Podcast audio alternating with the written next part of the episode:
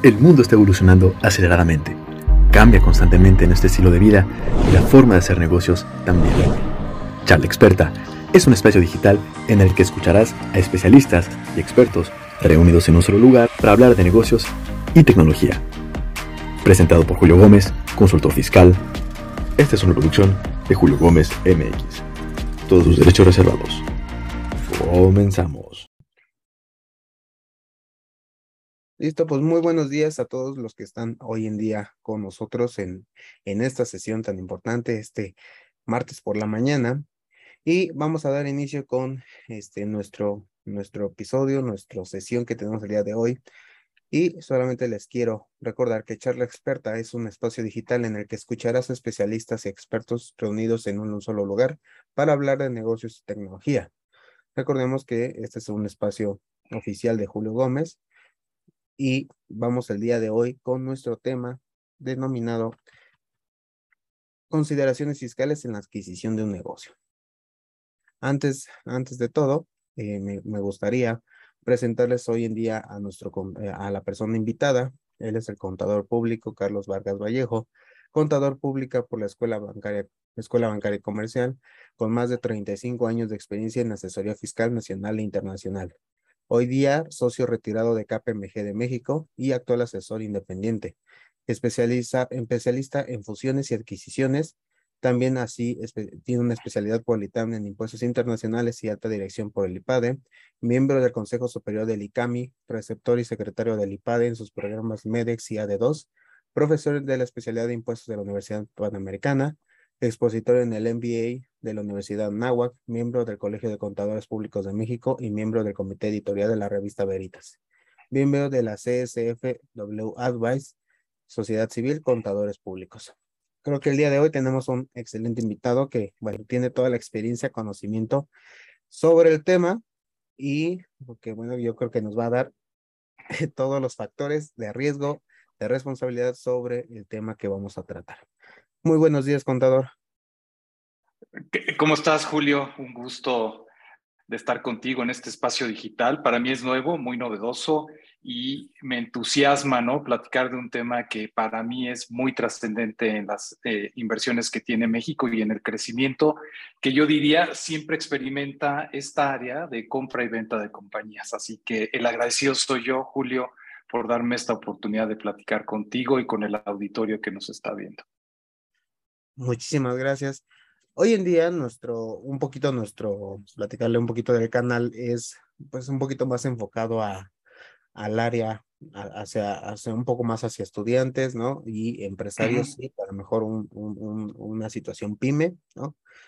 Eh, digo, la idea es estarlo creciendo a un público mucho más grande o por lo menos llegar a, a compañías de marca internacional, pero creo que pues todos en algún momento nos vamos a enfrentar, o por lo menos lo que esperamos, enfrentarnos a empresas internacionales, ¿no? Y sabemos que eh, el poco o mucho conocimiento que podemos estar obteniendo siempre nos va a servir porque tal vez, eh, digo, usted, como usted, pues a lo mejor en un inicio no, no conocía que iba, no, no, no esperaba que iba a dedicarse en algún momento a estar tratando con empresas internacionales, cómo adquirían, cómo se fusionaban, cómo se escindían, ¿no? Este, o todos los relajos que luego quieren hacer las empresas.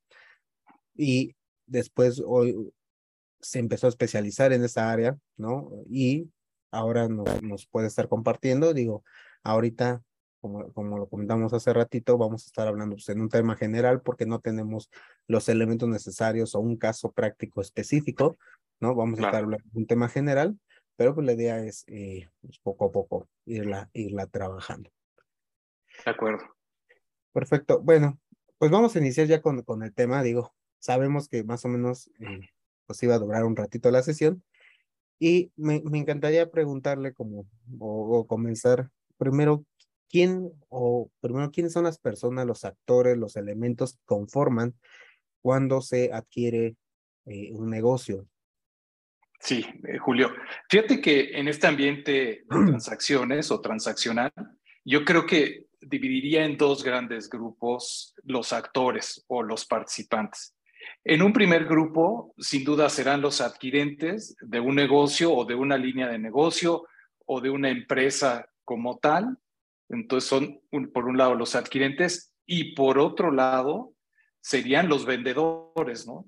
Y entonces nosotros como asesores, ya sea financieros, fiscales o de negocios, necesitamos situarnos exactamente con nuestro cliente, ¿no? Si estamos representando al comprador, bueno, cuáles son las necesidades del comprador y si estamos del lado del vendedor, pues obviamente estar claros cuáles son las necesidades del vendedor. Pero también como asesores necesitamos ser el exponenciador para que el negocio se dé, ¿no? O sea, de ninguna manera el asesor, ya sea fiscal, contable o de negocio, pues lo que debería de hacer es tirar una transacción, para decirlo en términos coloquiales, sino más bien buscar que se acerquen las partes, compradores y vendedores, pues para que lleguen a un objetivo común. Pero yo diría, básicamente están compradores, vendedores y gravitando a través de toda esta estructura estarán todos los asesores, ¿no? Fiscales, legales, de negocios, ambientales y etcétera, ¿no? Pero esos serían, yo diría, Julio, los actores principales. ¿Cuál ha sido, digo, aquí aprovechando estos como elementos o estas, eh, estos actores, cuál ha sido como un área que usted en algún momento fue la, tal vez, o la más difícil o la que se le hizo muy, muy rara que, que participara dentro de la adquisición? Sabes, no tanto como rara, Julio, sino que en las transacciones, conforme se van dando y van caminando, ¿no? Todo este camino desde que se conoce comprador y vendedor, que empieza este enamoramiento de si quiero comprar, yo sí quiero vender, se hace el due diligence, que entraremos quizá en ese tema un poquito más adelante, pero lo que he visto que sale muy difícil hacia el final de la transacción es la estructura de compra o la estructura de venta. Como que se enfocan las partes en muy corto plazo a sacar el due diligence, a revisar las partes financieras, las partes fiscales, ambientales, eh, de negocio futuro y luego es muy provocador poner en muy corto periodo de tiempo la estructura de compra o la estructura de venta, ¿no? E, eso es muy provocador. A eso nos enfrentamos los asesores y creo que como corolario aquí sería, oye, si vas a asesorar a un comprador y a un vendedor, de una vez desde el inicio, levanta la mano y di, oye, ¿y ya tienen planeado qué se va a vender? ¿Cómo se va a vender? O del lado del comprador, si estás del lado del comprador, ¿qué vas a comprar? ¿Cuánto vas a comprar? ¿Desde dónde vas a comprar? ¿No? Porque también en estas estructuras, pues tú sabrás también como fiscalista que hay una serie de elementos, híjole, súper volátiles, ¿no? Y que hay impuestos por un lado, impuestos por otro, etcétera. Entonces, creo que el, el reto mayor al que me enfrenté es poner una estructura de compra y de venta en un periodo de tiempo muy corto y que sea eficiente fiscalmente. Y hablo de eficiencia fiscal, no de evasión fiscal, ¿eh? Quiero recalcar que sea eficiente para ambas partes, incluso, ¿no? Sí, justamente, este, creo que aquí lo importante es, porque muchas veces cuando se compra o se vende un negocio, no tiene que ser, digo, sobre todo a lo mejor los que nos están escuchando, pues no siempre es, estamos vendiendo toda la empresa. Hay veces que nada más están vendiendo ciertas líneas de negocio o, o, ciertas estructuras, ¿no? O ciertos activos, no sé. Eh, ahí puede o marcas. Exactamente, o sea, no, no, se vende como tal. Es más, pueden vender una marca, digo, vamos a por dar una, una, una, la, no sé, una empresa que se dedica a fabricar eh, todas estas de, de plásticos, ¿no? Y a lo mejor lo que nada más están vendiendo es el, la marca de no sé, de estos toppers que por ejemplo tienen como doble escalón, ¿no? Y no están vendiendo como toda la empresa, solamente están vendiendo esa marca, esa línea, esos activos, entonces también, que justamente lo que nos está comentando, saber delimitar qué es lo que realmente se está vendiendo y quiénes vamos a estar eh, entrando a, eh, pues a dar toda esta asesoría, esta consultoría, ver las proyecciones, cómo se está dando, y sobre todo pues sabemos que no es un, es el tiempo, también depende de qué, se esté vendiendo, pero normalmente son ventas por uno o dos este, años, ¿no? Digo, creo que lo, lo mínimo que por ahí he escuchado o he visto son tres, cuatro meses, pero siempre son pues por muchísimos meses los que se están trabajando, se están viendo nuevas proyecciones desde, sobre todo ya con empresas internacionales como son las que eh, ha trabajado usted, pues normalmente vienen así como de repente, ah, esta opción de compra y alguien la, la ve, alguien, alguien la ve, se le hace interesante y a la mera hora puede ser que ya el vendedor diga, no, mejor ya no la quiero vender porque acabo de notar que es una línea de negocio que sí me afecta. ¿Por qué? Porque entonces ya ahora sí contrató un asesor y le dijo, oye, no la vendas, o sea, es el que te está dando tu, tu utilidad o te está dando tu margen y ahorita tú ya te quieres deshacer de ella, vas a ser tu peor, este, te vas a meter en una... Eh, negocio. Te estás metiendo eh, la, la, la, la soga al cuello, ¿no? Eh, sí, Julio, es que otra vez, es que si vas por toda una compañía como comprador, a lo mejor tu forma de revisarlo es, y deja poner un ejemplo, ¿no? Es revisar el EBITDA y poner el precio a través de un múltiplo, ¿no? Ya estuvo. Pero entonces tienes que ir al estado de resultados, tienes que ver el balance, sin duda todos los temas fiscales, pero es, ahí estás hablando de toda una entidad como tal.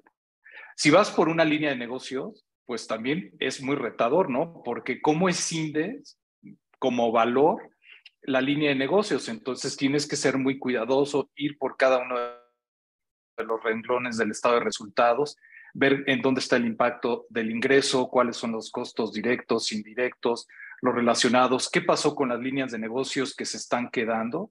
Por ejemplo, si tus proveedores de la línea de negocios que vas a enajenar, que tienes descuentos por volumen, ya no te lo van a dar. Entonces hay muchos elementos ahí que hay que considerar y coincido contigo, ¿no? Ese es cuando vas por una línea de negocios, pero cuando vas por un activo, pues cómo lo evalúas, ¿no? Quizá ahí sea un poquito más sencillo.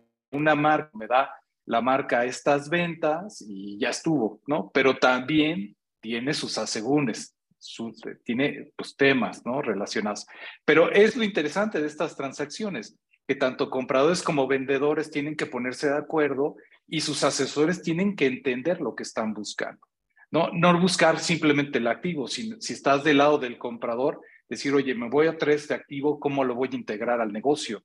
Porque también los objetivos de compradores pueden ser totalmente distintos si hablamos de un fondo de inversión que de un inversionista estratégico. Los objetivos de inversión son totalmente diferenciados. Uno buscará maximizar la utilidad en futuro de lo que está adquiriendo y otro, el estratégico es a lo mejor crecer horizontal o verticalmente su oferta. Pero, sí, la estrategia fiscal, yo diría, es a lo que me he enfrentado en ventas y en compras de la parte que luego tenemos muy olvidada, que la dejamos al final y luego ya quieren cerrar compradores y vendedores y no podemos, ¿no? Porque ya está precio y cosa, pero todavía no está la estructura. Sí, no, hay, hay que tener, pues, como decimos, ¿no? Y una vez más, delimitar muy bien que se va a vender y sobre todo eh, darle la estructura y darle todo ese, eh, pues ese fondo, ¿no? Para poder llevar a cabo toda la transacción. Porque muchas veces es tan fácil como decir, yo quiero comprar cierto activo, cierta marca, cierta empresa, pero luego muchas veces tenemos la estructura para aguantar la compra, ¿no? ya sea en personal, ya sea en capacitación, etcétera, etcétera.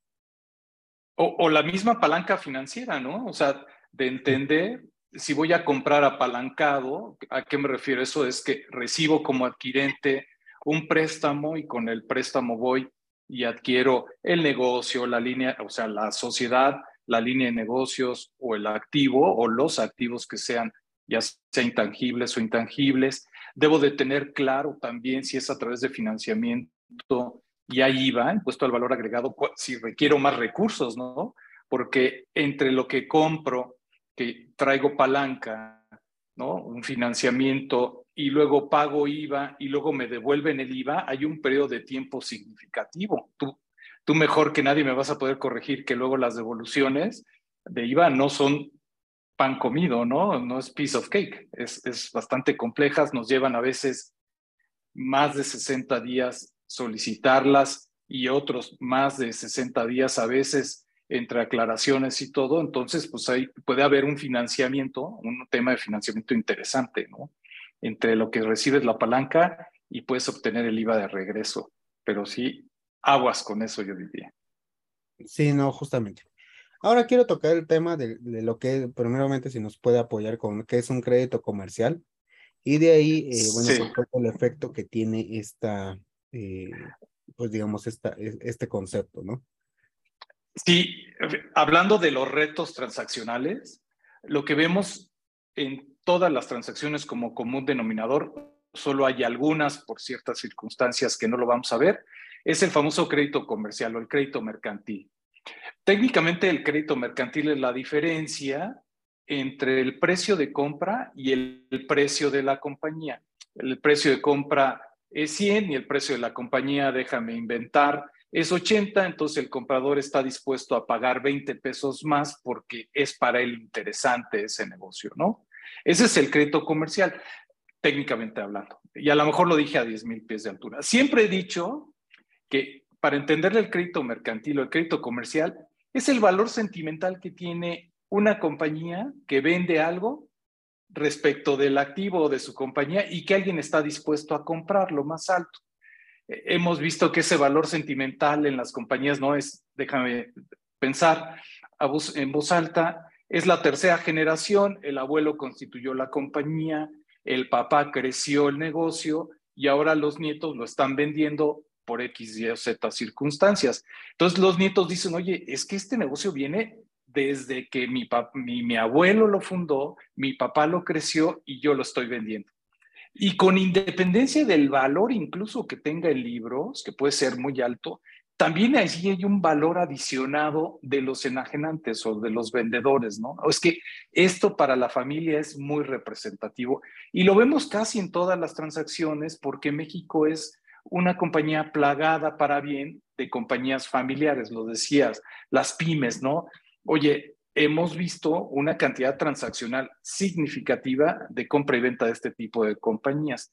Y es importante reconocer ese valor porque si compras los activos tiene un efecto fiscal muy determinado que si compras las acciones, hay que acordarnos que si vamos a comprar las acciones de una compañía, esa, esa adquisición no lleva impuesto al valor agregado, porque así está la ley, y entonces todo lo que pagues por la compañía lo vas a poder deducir vía venta de acciones más adelante, pero cuando compras los activos y viene, déjame poner, embarazado esa compra de activos con un valor adicionado, este valor sentimental, pues ese IVA se tiene que cargar, se tiene que trasladar. Y para el adquirente, aparte, ese IVA va a ser no deducible, ¿no? Entonces, y, el IVA no es acreditable y la partida es no deducible. Para renta y para IVA tiene entonces como un efecto. Entonces, siempre, siempre, siempre, en todas las transacciones hay que estar claros, por eso decía que transaccionalmente comprador y vendedor, depende en dónde estés, debes de estar claro qué compras y cuáles son los valores, porque puede tener un detrimento importante este tema específico del crédito mercantil, ¿no?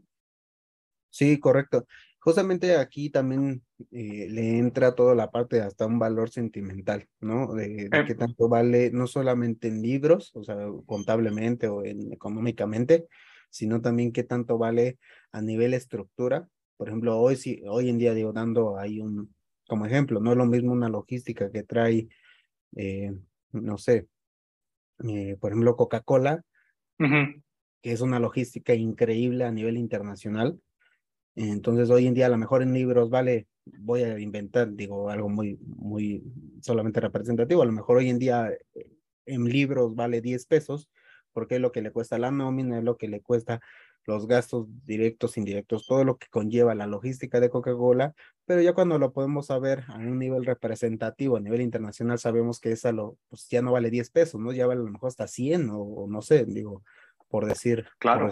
cantidad al aire, ¿no? También creo, digo, sí, sí, dígame. No, y, por eso te decía, ¿no? Por ejemplo, el, vendedor, hablando de este ejemplo que pones, sí, efectivamente, en libros el valor contable es 10, el EBITDA, déjame inventar, es 100, ¿no? Y luego, por eso vienen los múltiplos, los múltiplos, porque a lo mejor ese negocio con EBITDA de 100, estás dispuesto en el mercado a pagar siete veces eso.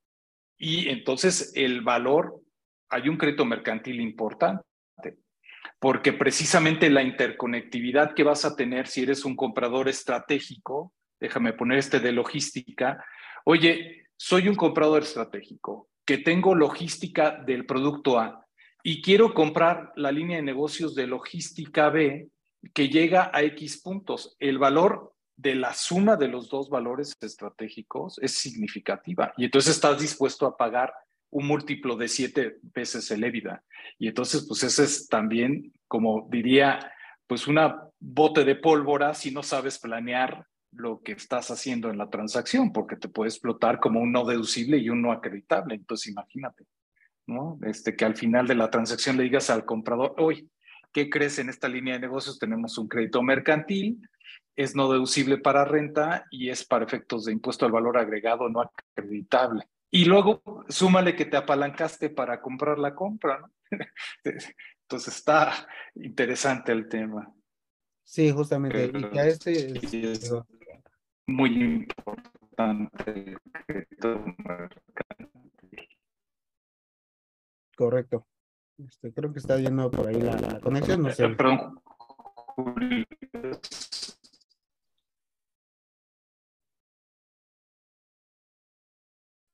Ya, ya se, re, se reactivó. Listo. Sí, sí, creo que ahí vamos bien. Ahí te vuelvo a. Ahí está. Ahí vamos. Eh, que, que, esto en términos como tal contables, si no mal me equivoco, si no hay, eh, corríjame, se le llama también el valor uh -huh. razonable, ¿no? Sí, tienes un valor razonable del negocio y luego lo que excede ese valor razonable es el crédito mercantil que lleva, no puede ser negativo o positivo y contablemente llevará mercantil eh, positivo, lleva una amortización determinada en el tiempo más larga que si fuera un crédito. O sea, ahí no me quisiera meter a los temas contables, pero están totalmente divorciados los temas contables de los fiscales. Sí, sí, y me parece digo, muy, muy representativo es que el crédito mercantil fiscal sí tiene efectos económicos relevantes en la transacción. Sí, porque es el, eh, eh, trae muchos elementos por ahí que puedan ser hasta perjudiciales o hasta decisiones literalmente si el negocio fue un buen negocio o fue una pérdida total. Creo que por ahí otra vez estamos teniendo un poquito de fallas con la conexión.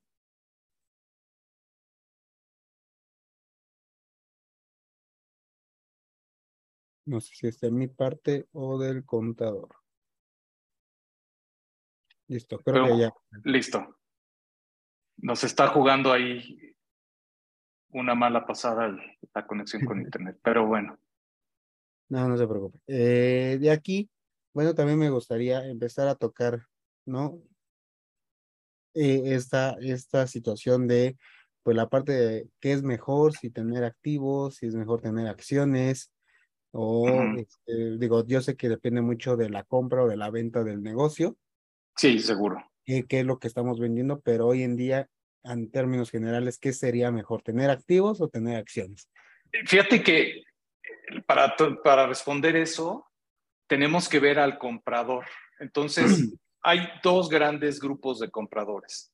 Fondos de inversión, y ahí no me voy a meter si es inversión semilla o si son etcétera, de crecimiento, etcétera, etcétera, etcétera. ¿no? Y encontramos, hay muchos fondos nacionales como Nexus, BlackRock, Internacional, Advent Internacional, entonces depende, ¿no? De qué tipo de inversionista tengamos, si es un fondo de inversiones.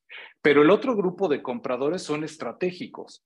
Entonces, cuando yo soy un comprador estratégico y me comparo con un fondo de inversión, lo que busca el estratégico es que el valor de su adquisición le permita buscar una deducción para que entonces el operar este nuevo negocio teniendo una de deducción pues sea equiparable fiscalmente o transaccionalmente, ¿no? Compro en 100, genero en el periodo X de tiempo de la compra de estos activos unos 100, entonces deduzco 100, tengo ingresos de 100, pues estaría en punto de equilibrio. Entonces, un inversionista estratégico lo que trata la mayoría de las veces es ir por los activos, sin duda, ¿no? Buscando una deducción. Y ahí nos vamos a topar otra vez con este crédito mercantil que es no deducible y el IVA no acreditable. Pero hay que tenerlo ahí. Si soy estratégico, creo que tendría que ir por los activos. Pero si soy un fondo de inversión y mi objetivo primordial es traer inversiones, crecerlas y en un periodo determinado de tiempo, entre 5 y 7 años, venderla, pues quiero acciones para que luego estas las enajene. Y el crédito mercantil en la adquisición de las acciones, como es costo de adquisición, es deducible de futuro. Cuando lo enajeno, cuando enajeno las acciones como formaron parte de mi costo de adquisición, pues es totalmente deducible porque voy a enfrentar mi costo de adquisición contra un ingreso futuro. Entonces, otra vez, es significativo qué parte de la asesoría estás prestando a tus clientes. Si es un fondo de inversión, si es un fondo, eh, perdón, si es un inversionista estratégico, son distintos los objetivos. Ahora, si es un fondo de inversión nacional, habrá que ver también que es totalmente diferenciado de un fondo de inversión extranjero.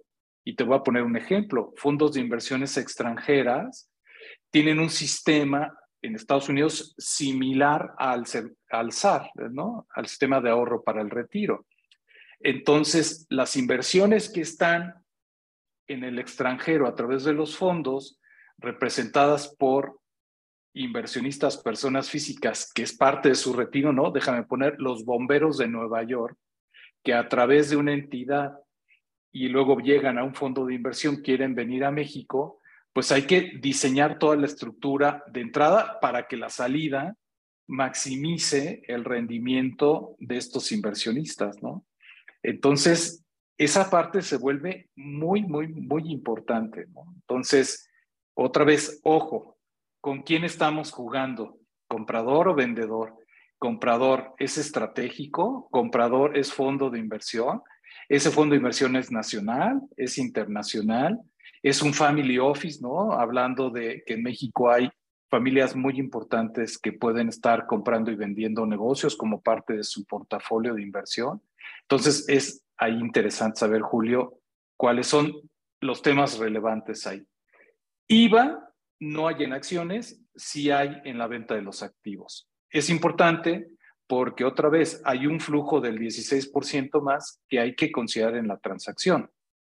Y ese flujo, pues, o viene de tu tesorería o viene de una palanca. Y lo que decíamos muy antes, eh, un poquito antes de la conversación de este tema, era cuidado porque entre el momento que tú pagas el IVA, lo puedes acreditar y solicitar de devolución, puede pasar hasta 120 días. Y entonces el financiamiento del 16% de 100 millones de dólares, pues hay que verlo, ¿no? Si cualquiera lo puede soportar, ¿no? 16 millones más sencillito. Sí, no, sí, literalmente el IVA muchas veces es el acabose de muchos negocios porque no lo contemplan en los flujos. De hecho, hasta en presupuestos, digo, nos hemos topado con proyecciones de ciertas eh, transacciones, no siempre adquisiciones o demás, pero sí por lo menos están las, en, las, eh, en los, en las, en los, ay, se me fue su, palabra, en, en, en, las proyecciones. En las proyecciones, exactamente, en las proyecciones anuales.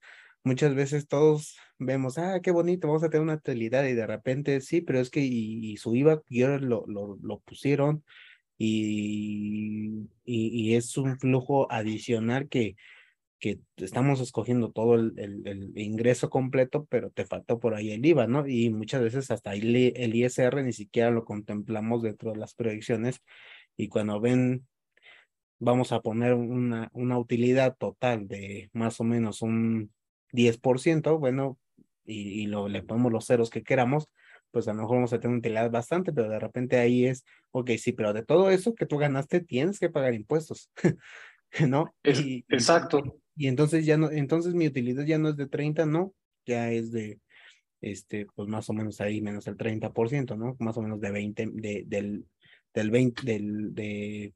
De 20, sí. De 20 más o menos. Entonces, pues realmente, este, sí, hay que estar revisando toda la parte fiscal. Nosotros, digo, entendemos un poquito la parte de, sobre todo nosotros como contadores, y conocemos el efecto que, que, ha estado teniendo mucho pues, toda la parte de economía subterránea, ¿no? Porque al final, este, como, como nosotros decimos, el, problema de no pagar impuestos o de tratar de evadir impuestos es que quien lo va a terminar pagando es alguien más. No, no, no lo, no lo, no, o sea, el gobierno no va a perder, o sea, el, el como tal, la Hacienda no va a perder, o el SAT no va a perder, y por el otro lado, quien, quien no lo está pagando, a él no le afecta porque él el flujo lo tiene completo, pero los que estamos pagando y estamos haciendo todas estas transacciones es a quien nos va a estar eh, tratando. A lo mejor en, en pequeños negocios o en, en, estos de negocios que pues no, no se utiliza toda la estructura fiscal, o sea, no se están pagando impuestos, se están evadiendo mucho, este, pues literalmente no les está afectando, pero ya grandes empresas en internacional sabemos que la estructura fiscal tiene que estar y se tienen que estar pagando impuestos y como decimos, ¿no? Las grandes empresas pues están buscando nosotros como asesores para pues darles el, el, pues, el mejor impacto fiscal para que no les pegue tan fuerte y saber, en primero, primero, el, primer, el primer impacto que vamos a tener y luego cómo reducirlo. Exacto. Y sabes que he visto infinidad de transacciones de compañías pequeñas que se caen después de hacer el trabajo del due diligence, ¿no? La auditoría de compra, de enamorarse, ¿no? Antes del trabajo de la auditoría de compra o del due diligence, de primero enamorarse, luego caminar un poco juntos, entender el negocio y luego estar dispuestos a hacer el trabajo de la compra. Y se han caído las transacciones, Julio, porque precisamente hay unos hoyos fiscales significativos significativos, o sea, van de todo rango. Cuando una compañía se vende y, por ejemplo, te transparenta el EBITDA y luego ahí lo normaliza, ¿a qué me refiero normalizar el EBITDA? Que pues, eh, obviamente el enajenante o el vendedor incluye partidas que no están en el estado de resultados, que están, perdón, en el estado de resultados, pero que están, déjame poner, híbridamente puestas, vamos, para todos es conocido y desafortunadamente para mí es, un tema que vemos todavía en México que se compran facturas, por ejemplo, ¿no? O sea, es algo que desafortunadamente lo vemos, pues cuando normalizas el EBITDA, el vendedor dice, oye, mira, sí, el EBITDA contable es de 100, pero ahí, ahí hay un tranché o una parte importante eh, que son 10 pesos de gastos que son facturas compradas. Entonces mi EBITDA es de 110, para simplificar el tema y los números, ¿no? Bueno, pues cuando viene el comprador, se va de espaldas, ¿no? Dice, caray, y si es un extranjero, bueno, ¿y ahora cómo, cómo compro este negocio? Si tengo este hoyo fiscal. Y ahí viene un tema también de riesgos fiscales comprador-vendedor. Y estos riesgos fiscales pueden inhibir una transacción o pueden incluso, me refiero a inhibir, decir, te bajo el precio porque el riesgo fiscal, me sigue interesando el negocio, pero el riesgo fiscal es alto y entonces estoy dispuesto a pagarte menos y luego entonces ya vienen transacciones que se empiezan a poner más interesantes porque hay cuentas de depósito que se, se conocen como escrow accounts, hay pagos del precio diferidos en el tiempo conforme el crédito fiscal se va eh, acabando, ¿no? Sabemos que la prescripción son cinco años. Este, entonces, ahí hay muchos elementos que hay que tener. Y creo que lo que tú dices es una verdad de perogrullo que no todos eh, la saben, pero sí, el dejar de pagar impuestos me parece que es simplemente sentarse en un barril de pólvora porque en algún momento el SAT va a llegar y va a prenderle fuego y ese barril de pólvora va a explotar. Y sabemos que también tenemos clientes pues con distintas, diría, anchuras de piel, ¿no? Hay unos que tienen la piel bastante delgadita y dicen, no, pues yo tengo que caminar pagando sí o sí todos los temas impositivos y otros que no. ¿no? Que dicen, oye, no, yo no lo pago y simplemente no lo pago. Hasta en broma lo he dicho, ¿no? Cuando tengo un cliente que me dice, ¿cómo le hago para no pagar impuestos? Le digo, pues es, para mí es lo más sencillo invítame un café o invítame a comer y ya no pagues impuestos, o sea, no gastes en nada más, ¿no? Nada más no los pagues y ya estuvo, síguete de frente, ¿no? Pero sí, los temas fiscales en una transacción, ya sea de activos, de, un, de, de una línea de negocios, de una compañía, sí son temas importantes y relevantes, ¿no? Entonces ahí sí les diría a las personas que nos están escuchando o que nos escuchen también en forma diferida, que es un tema relevante a revisar, que no, no dejen a un lado el trabajo de identificación de riesgos fiscales de lo que estén comprando. Sí, porque muchas veces nosotros lo pensamos como, eh, lamentablemente también hay muchas transacciones entre negocios que se compran, se venden y como si fuéramos a vender un coche entre particulares, ¿no? ¿Cuánto, ¿Cuánto estás dispuesto a recibir? Ah, yo te acepto precio y ahorita te lo compro y vámonos, ya soy dueño del negocio. Y nunca se pusieron a ver toda la estructura que se tiene que revisar, ¿no? Hasta hay todo un efecto para una fusión de decisión, digo, a lo mejor, digo, ya, digo, a lo mejor lo tocamos más a ratito, pero hay toda una estructura, hay todo un proceso fiscal y contable y de todas las áreas de cómo hacer esas adquisiciones. No, no solamente es de, ah, perfecto, ¿cuánto me recibes mi cochecito? Ah, pues en 100 mil pesos. Ah, órale, te veo en tal lugar y te los doy. ¿No? Y ahí está mi factura engrosada, no, no, no es tan, no es tan sencillo, pero muchas veces se hace esta mala práctica. Y justamente, no, sí, no, sí, de acuerdo, ¿no? O sea, es, es eh, siempre les he dicho, ¿no? O sea, mucho cuidado, ¿no? Porque acuérdate que existe, acuérdense que existe también que en un traspaso de activos se te está traspasando la negociación. Ya, ya el fisco mexicano, a través del código fiscal, te dice que cuando tú eres un adquirente de un negocio, eres responsable solidario de los impuestos que haya omitido el vendedor hasta el monto de la transacción. Entonces, así en tu ejemplo de voy por 100 y se deben impuestos de 120, pues tú, como pagaste 100, pues eres responsable solidario de esos impuestos omitidos en forma subsidiaria respecto de la adquisición del negocio que te llevaste. Entonces, no nada más es pagar los 100, sino aquí entonces ya tienes una deuda de 100 con un pasivo futuro o posible pasivo futuro, porque pues, el, negocio debe 120, ¿no? Entonces, aguas, ¿no? Este, como tú dices, a lo mejor no estás haciendo el mejor trato, pero estás metiéndote en un riesgo importante. Sí, bastante. Y justamente digo, ya que estamos tocando que tocó el tema de la responsabilidad solidaria, me gustaría pues, ahondarme un poquito más en ese tema. ¿Hasta dónde, quiénes participan, quiénes son los responsables, no? Este, digo, si nos puede apoyar. Mira, queda claro, cuando vas por las acciones de una compañía, pues el adquirente se vuelve responsable, ¿no? De la compañía. El accionista comprador pues, se vuelve responsable de toda la bolsa, de toda la compañía si debe impuestos, las estructuras fiscales, las estructuras de pago de impuestos sobre empleados, que ese es otro tema que hay que cuidar, pero es que luego lo platicamos. No porque sea menos relevante, pero ese, ese diría, ese es otro tema, ¿no? Significativo.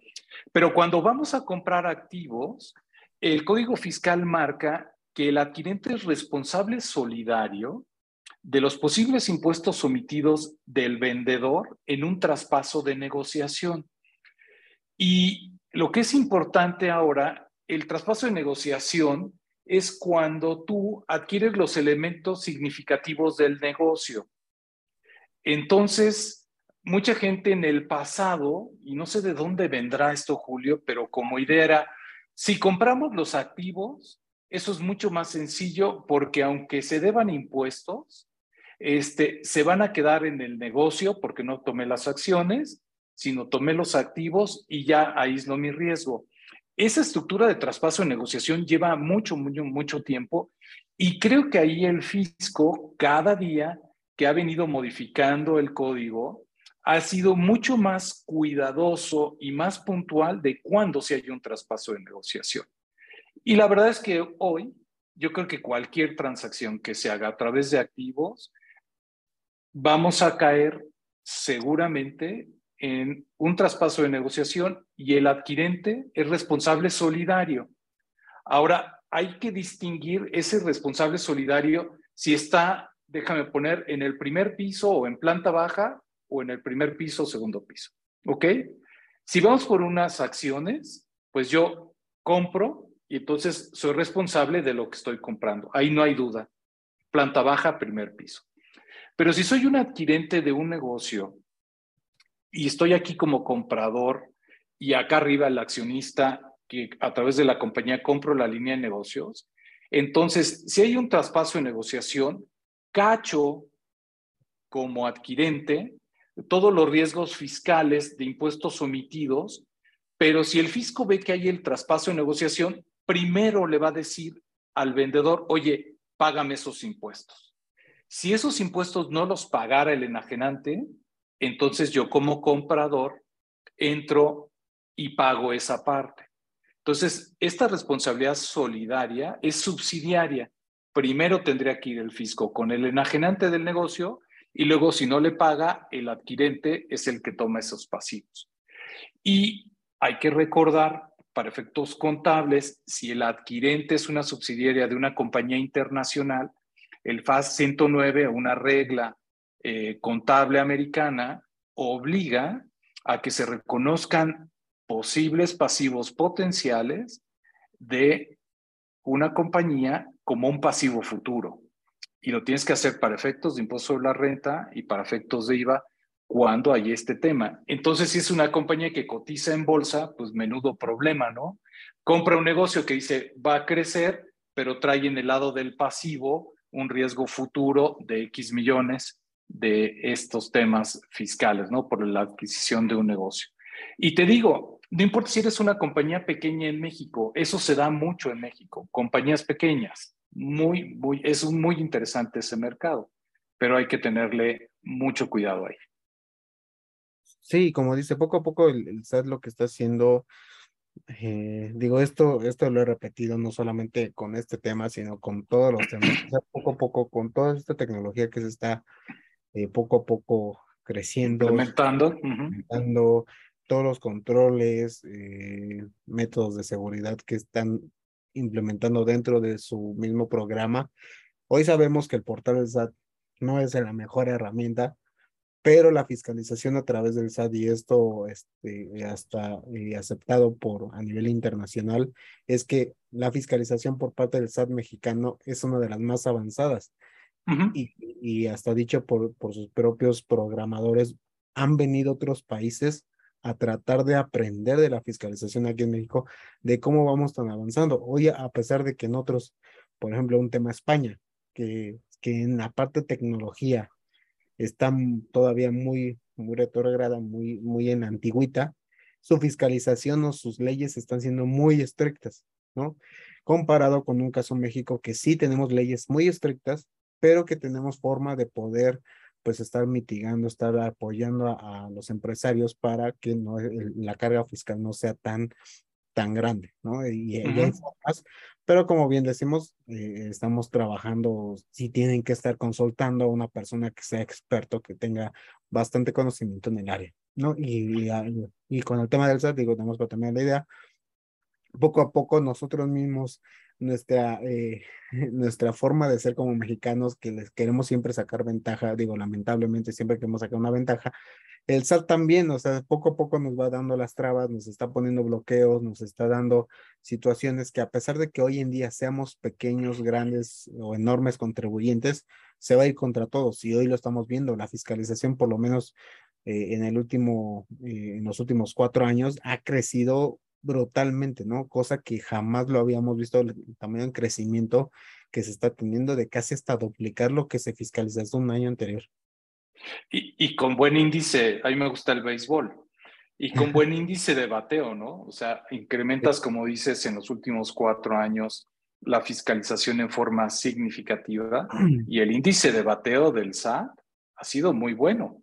La recaudación se ha aumentado, o sea, no nada más aumentó la fiscalización, sino también aumentó la recaudación. Y eso es un semáforo que nos marca, y coincido contigo, el camino que el SAT y el gobierno de México va a tomar antes de incrementar impuestos, antes de modificar la tasa del impuesto sobre la renta.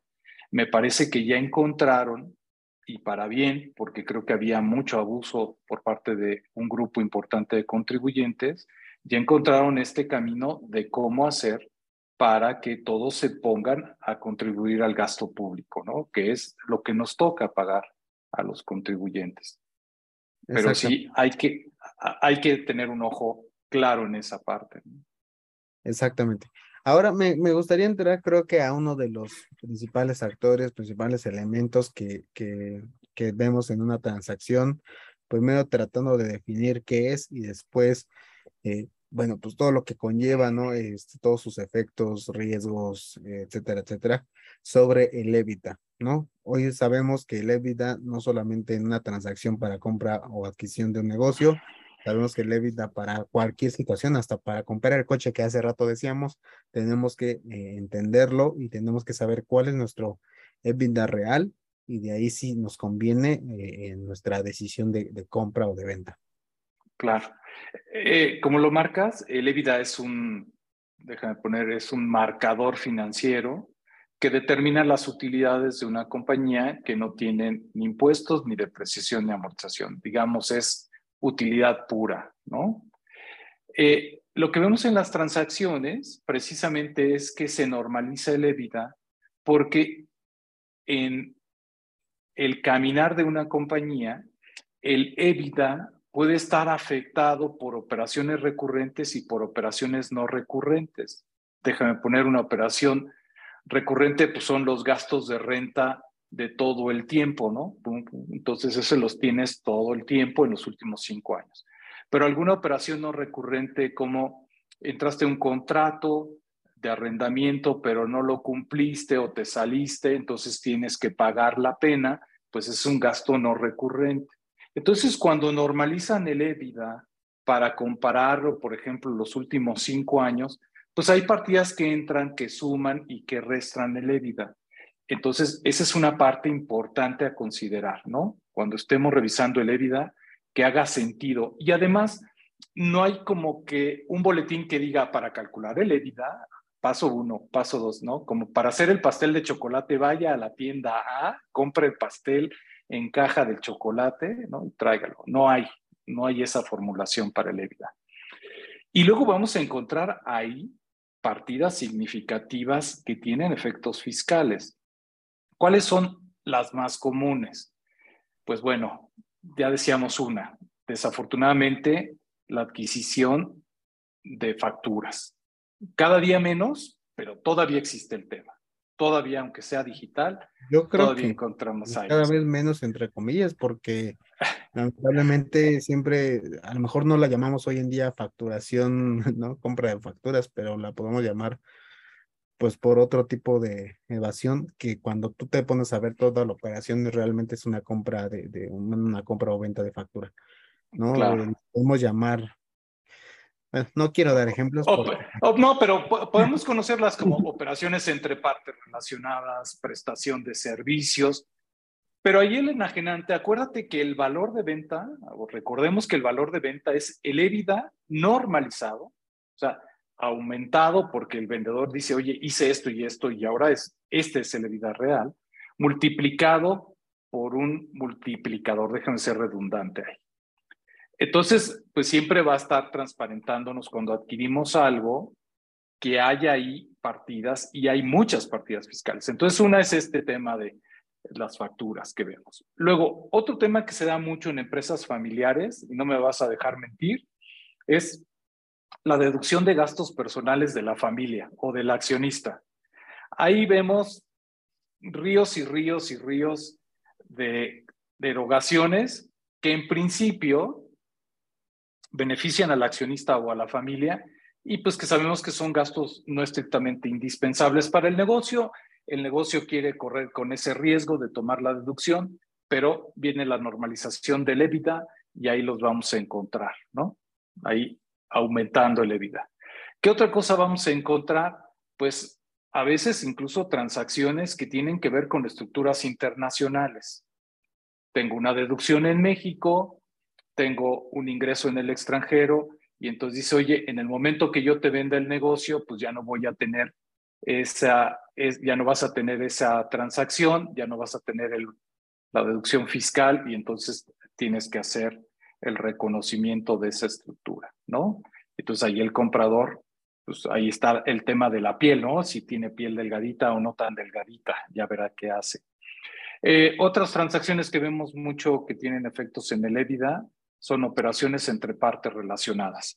Cuando hablamos de un grupo mexicano o incluso internacional, vamos a ver mucho cómo hay transacciones entre partes relacionadas, hay que estar muy cercanos de cuáles son los métodos de evaluación, si hay sustancia, a qué me refiero si hay sustancia, si está el personal, si se prestaron los servicios, si hay entregables, si era un gasto necesario, eh, etcétera, etcétera, ¿no? Luego lo que hemos visto es que se duplican como los conceptos. ¿Y a qué, se, a qué me refiero los, la duplicación de conceptos? Yo le pago a una parte relacionada X servicio y también en mi, la compañía pagadora también tiene el personal que hace lo mismo de lo que está pagando hacia una parte relacionada. Entonces la pregunta es, ¿cuál es la erogación real y concreta?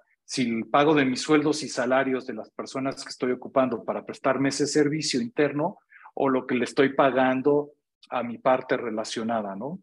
Entonces ahí también vamos a ver que en el EBITDA está normalizado. Es decir, oye, no, el gasto no es el que salió, sino el gasto es el del personal. Entonces, estos son a manera de ejemplo, porque habría todas las compañías son como los dedos de una mano, son todas distintas.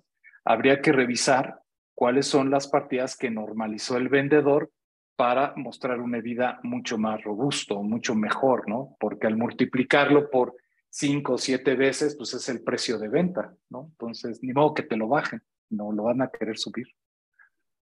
Sí, siempre, siempre lo que van a querer es darle un, pues este, este valor adicional porque como dice, eh, al final es un cierto trabajo de pues estarle constancia, estarse hasta parando temprano, o sea, todo ese tipo de cosas, como dice, a lo mejor ya no es una empresa de, de mía, sino viene desde mi tatarabuelo y el tatarabuelo comenzó este negocio y luego, luego pasó mi, ¿no? a mi bisabuelo y a mi abuelo y luego mi papá y luego yo entonces ya no es una empresa que su tecnología, que su, perdón, su, su duración haya sido tan pequeña, ya a lo mejor hasta se renovó, porque ya ve que ahorita las empresas solamente tienen 99 años, ya hasta tuvieron que renovar el, el acta constitutiva porque justamente este, su plazo fue ya, ya de cuatro o cinco generaciones, eh, o eh, se implementan unas nuevas líneas de negocio, etcétera, etcétera.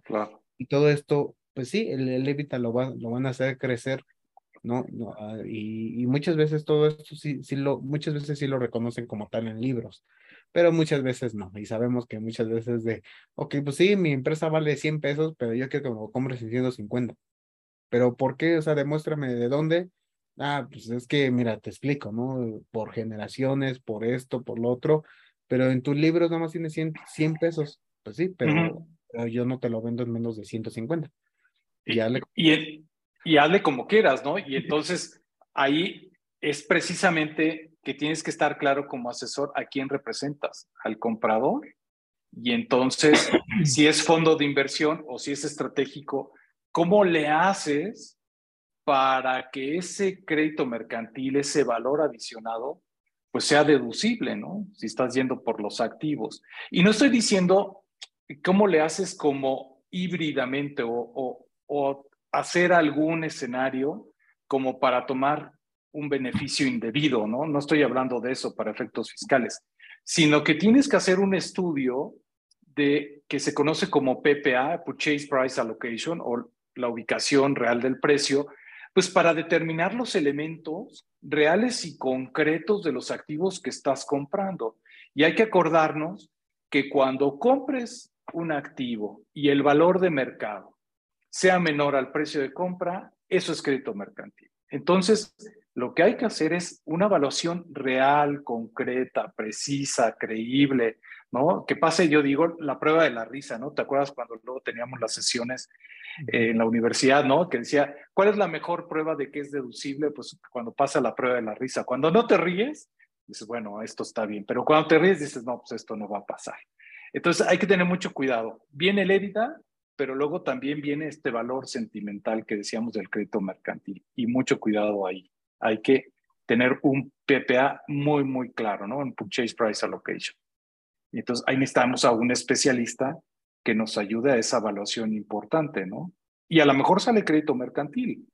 Acuérdense que también, si vamos y compramos en una transacción la cartera de clientes, y no estoy hablando las cuentas por cobrar, sino la cartera de clientes, podemos estar cayendo en un tema de crédito mercantil, porque es distinto a comprar las cuentas por cobrar. No sé si estés de acuerdo, Julio.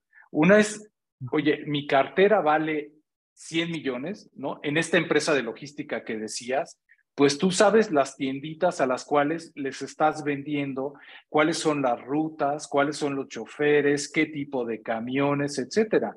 Entonces, esas, esa cartera de clientes es el crédito mercantil que tienes, es el saber a dónde tienes que llegar y cuánto le puedes vender. Y cuando vendes las cuentas por cobrar, ese es otro boleto. O sea, ese es yo lo que tengo por cobrar, eso es lo que voy a comprar y ya estuvo, ¿no? Entonces, hay esos, esos elementos transaccionales que hay que, como digo, como maromero, ¿no? De pelotitas, hay que tener en el aire y dominarlas, las tres o las cuatro pelotitas que están volando. Sí, es, es muy importante, como, como decimos desde un inicio, conocer qué estamos vendiendo, qué estamos comprando, nuestra ganancia real.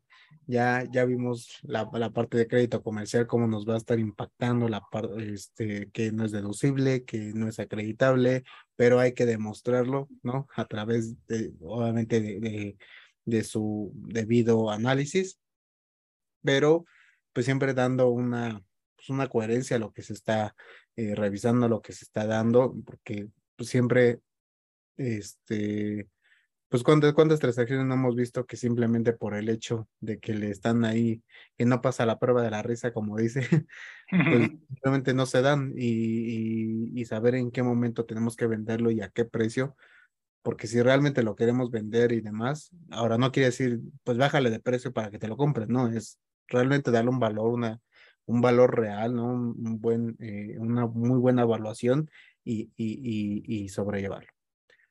Y, de, de aquí me, me, me encantaría eh, empezar a, a, ver el siguiente tema. Ahora, ¿cuáles, pues, las, estas ventajas, las desventajas, oportunidades, eh, pues, tanto como para vendedores o compra, eh, compradores para, para términos fiscales, ¿qué, qué, qué, es, qué, es, qué son esos beneficios que vamos a estar obteniendo como compradores, como vendedores? Seguro. Ya, ya empezamos a tocar algunos, ¿no? Hace un ratito. Pero una ventaja, si comparamos activos y acciones o acciones y activos, una ventaja es que en la venta de acciones no llevas el 16% respecto de los activos. Y creo que no es porque no lo pagues, simplemente porque con base en la ley no lo lleva. O sea, no está sujeta la transacción al 16% en las acciones. ¿Y por qué digo que es una ventaja? Porque es un desembolso menor.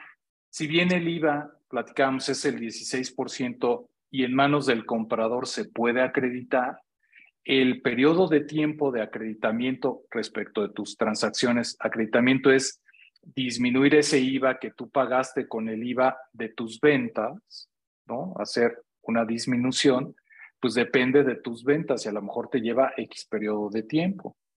Entonces, yo veo una ventaja cuando vas por las acciones, que es el IVA.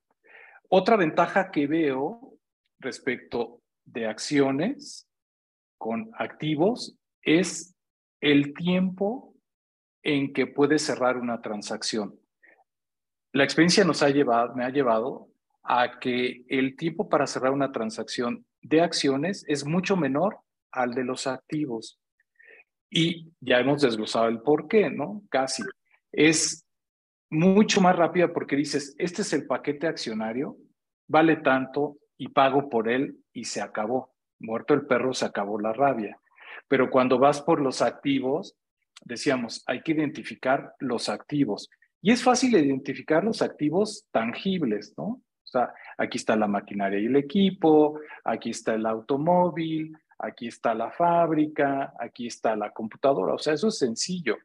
Pero cuando vas a los intangibles, ese es menudo, menudo el tema, ¿no? Hay que identificarlos, hay que evaluarlos. Entonces, el tiempo para cerrar una transacción de acciones es mucho menor al de los activos. Y otra desventaja que a veces creo que también tiene una respecto a otra es que cuando estás vendiendo activos, el adquirente necesita recibir un CFDI, esta factura electrónica detallada con cada uno de los activos que está comprando, ¿no? Porque si no la tienes detallada, Julio, pues primero no vas a poder tomar la depreciación o la amortización según corresponda, tangibles o intangibles. Luego, el impuesto al valor agregado tampoco lo vas a poder acreditar. Entonces, por eso decía que creo que es una ventaja el ir por las acciones que por los activos.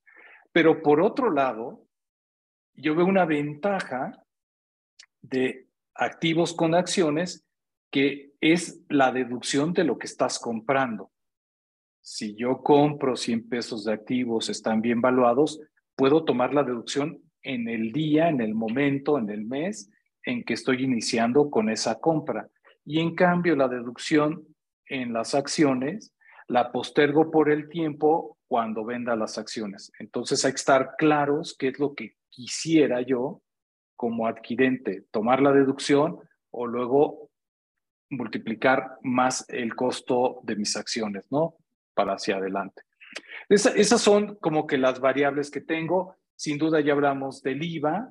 Y luego yo creo que de parte del el enajenante, algo que recientemente también se modificó, ahora está un poquito más sencillo el tema, es la PTU, ¿no? La participación de los trabajadores en la utilidad.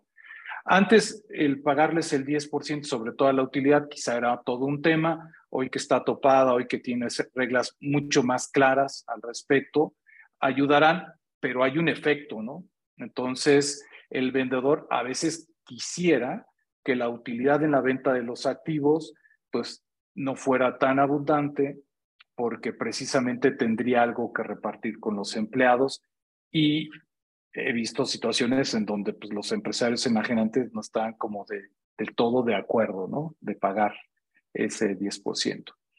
Y luego tendremos quizá otros efectos de impuestos ya más específicos, como el impuesto sobre adquisición de inmuebles, que pues tienes cuando vas por los edificios, por los terrenos que ver, ¿no? Y pagar. Entonces, hay, yo diría, como satélite en las transacciones, otros elementos, ventajas, desventajas y opciones de ir por una transacción. Entonces, eso hay que tenerlo bien mapeado cuando están iniciando las transacciones, como sugerencia.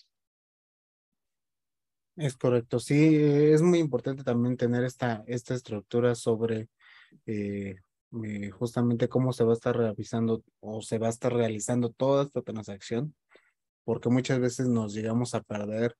Digo, esto previamente definiendo qué estamos comprando, qué estamos vendiendo y de ahí eh, estructurarlo, ¿no? Saber, vamos a comprar esto, en qué momento, eh, cuál va a ser los costos, o sea, ya con todo el presupuesto real de la compra y que sabemos que si a lo mejor puede moverse o se llega a mover en algún momento eh, la compra por tiempo, por lo que sea, hay que volver a revisarlo. Recordemos que pues cada año, o por lo menos en México, y ya esto si, si, si únicamente la transacción es en México, pero si es a nivel a dos países, tres países, porque sabemos que hay veces que y se involucran muchos países, ¿no? Porque la empresa vive en, en todos esos países o está en esos, todos esos países, pues hay que revisar pues cada determinado tiempo que, que a lo mejor hoy en día nuestra, nuestra transacción puede verse beneficiada o perjudicada como va pasando el tiempo. ¿no? No es lo mismo comprarlo hoy 2022 que el día de mañana 2023. ¿Por qué? Porque a lo mejor eh, ahorita simplemente nos va a mover la inflación, nos va a mover este, eh, todo el tema de, de, la parte de impuestos, bueno, suponiendo que, que, que fuera mejor de transacciones de personas físicas, bueno, pues vamos a tener ahí pues, muchas situaciones que nos van a estar moviendo nuestra compra y el impacto que va a estar teniendo sobre ella los impuestos y todo, ¿no? no, y, Julio, y luego hay transacciones que acuerdan el precio y, y déjame poner un copete, ¿no? Un, un, ajuste al precio hacia adelante. Oye, yo cierro mi transacción diciembre 2022 por ponerle cierre del año y estoy de acuerdo en pagarte un múltiplo del EBITDA 2022. Punto. Pero si vas llegando en los tres años siguientes, cuatro años siguientes, a X EBITDA proyectado, estoy dispuesto a pagarte más. Y entonces, ahí también nos reta mucho como asesores, incluso fiscales, de cómo entonces hacemos la transacción, ¿no? Entonces, ¿cuánto valieron los activos? Si todavía no sé el precio futuro, o, me van a prestar un servicio hacia futuro, ¿cómo lo voy a deducir? O si son las acciones y voy por el dictamen, ¿qué tengo que hacer? Eh, considero todo precio, incluso de los posibles ajustes futuros o el precio pagado en 2022 de la transacción. Entonces, todas las transacciones, como común denominador, me atrevería a decir, todas son distintas. Todas. No hay una que se parezca a otra. Una porque tendrá 10 empleados, otra porque son 100, una por el giro, una porque son acciones, otra porque son activos, una porque son mixtos, una porque son eh, concreto mercantil, otras porque simplemente se dan en el extranjero, etcétera, Unos porque se queda el management o, los accionistas algún tiempo y luego los van a tener con una opción que sacar o, o comprar. Entonces, bueno, como corolario es todas, todas, todas las transacciones son distintas, hay claras ventajas y desventajas si compramos una con otra, pero hay que estar con las antenas bien arriba y entender precisamente a nuestro cliente qué es lo que está buscando. Este, sí, sí, no, o sea, yo, yo entiendo perfectamente que cada transacción es totalmente diferente, ¿no? Hasta por estructura, a lo mejor una, como dice, hasta, hasta por tema de socios, de que una nada más es un dos socios y en otra son cinco. Este, todo, todo, todo, todo nos va a estar moviendo poco a poco el, toda la transacción. O sea, e, es básicamente hasta, hasta para pagar impuestos, ¿no? De un contribuyente cualquiera, es muy diferente una persona que está por sí sola, que tiene ciertos ingresos, que tiene ciertas actividades, que tiene lo que se, se como, como esté la persona, ¿no? Si tiene dos o tres actividades, de ahí, igual una empresa, hay que, hay que revisar cómo está su estructura, todo esto, tanto una, una forma de pagar impuestos, una estrategia o cualquier transacción es un traje a la medida. No podemos estarlo diciendo, ah, pero es que a la otra, ¿por qué le costó tanto y a mí me va a costar? Ah, pues porque la otra nada más era un activo, tú vas a traspasar todo la empresa o no sé, como, como, como, como cada, cada una tenga su situación, ¿no? Su contexto. Entonces sí, hay que tener mucho, mucho cuidado y, y, no dejarse llevar de que, oye, es que la otra le costó 10 pesos porque a mí me está costando 20. Pues simplemente la, la, la, la estructura es muy diferente y hay, hay que estar viendo y como dice, estar, estar actualizando lo que platicamos, estar actualizando, pues que todos nuestros presupuestos, todas estas proyecciones van a estar cambiando conforme va pasando el tiempo hasta los precios de compra, los precios de valor, los precios de, no sé, cualquier situación, porque a lo mejor hoy en día parte de nuestro, de nuestro valor, podemos decir, hasta nuestro currículum como empresa. No es lo mismo decir que nos, parte de nuestros clientes, a lo mejor entre el intermediario de compra, entra una empresa internacional uh, como nuestro proveedor o nuestro cliente. Bueno, pues ya está nuestro valor, nuestro valor, ¿no? De, de, nuestro crédito mercantil va, va a volver a, a crecer. ¿Por qué? Porque ahora ya no es lo mismo que es que yo le, le, le, repartía a empresas muy chiquitas y de repente entró una persona internacional o en una empresa internacional, nuestro valor mercantil va a volver a crecer. ¿Por qué? Porque ahora ya vale más tu empresa por tener ese tipo de currículum comparado a antes que solamente tenías eh, a lo mejor por los clientes nacionales.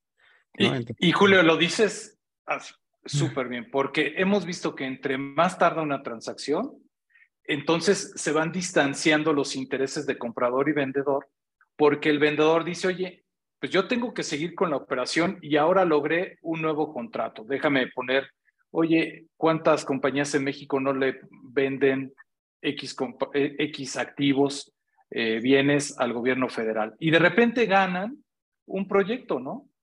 Y entonces pues cuando se voltean con el comprador, que ya tiene una transacción que va caminando por el tiempo, oye, pues tenemos que ajustar el tiempo, digo, el, el, valor, porque ya tengo este nuevo contrato que vale tanto y tanto. Y entonces sí, otra vez, entonces hay que revisar si ese es un tangible, si está bien valuado, si estoy yendo por el crédito mercantil bien determinado. Ah, eh, varía mucho, varía mucho, pero sí, entre más tarda una transacción, más compleja es. Correcto.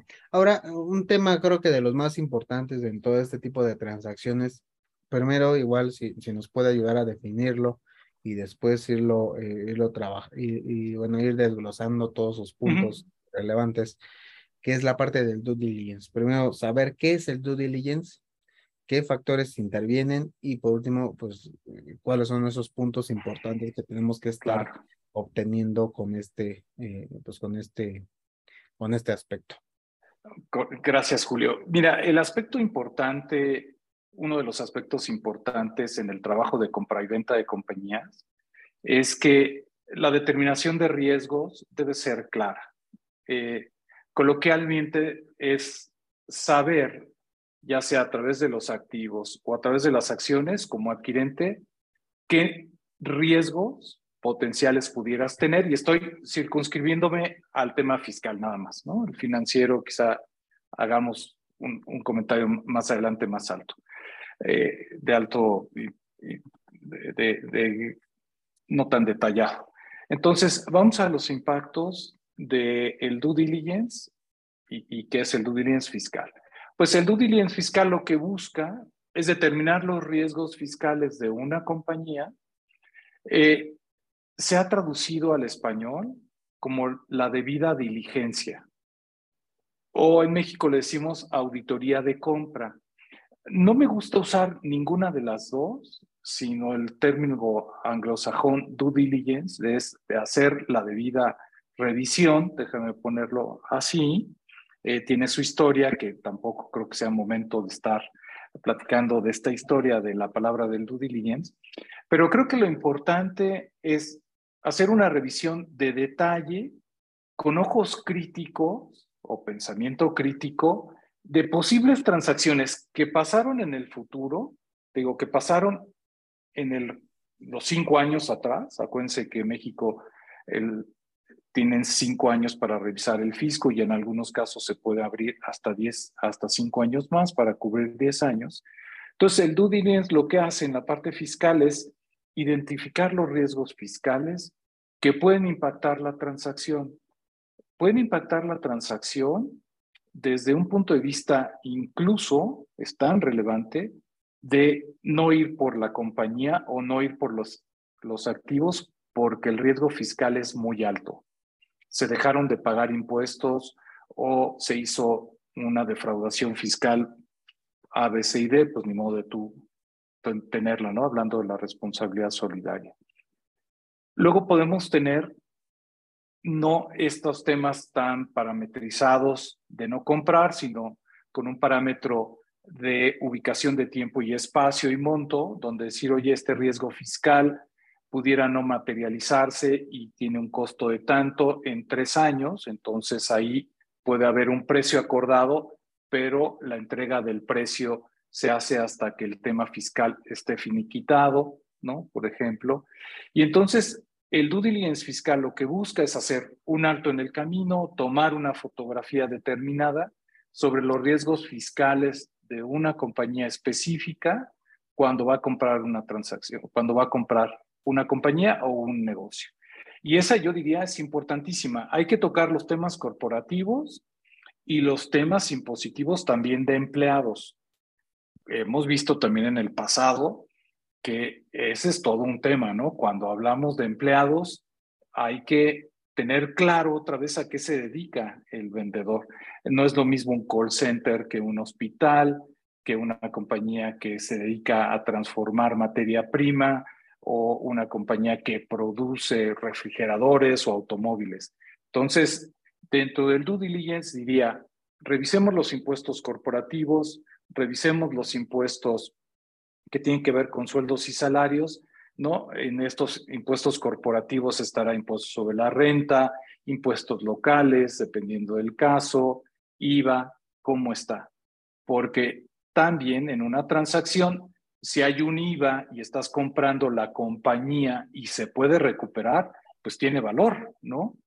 Entonces dirías, oye, el tema de IVA es que es IVA acreditable, ya está. No, a ver, veamos de dónde viene las pérdidas fiscales. Si estás comprando una compañía que trae pérdidas fiscales, pues tienes que revisar que esas pérdidas fiscales sean amortizables en un futuro.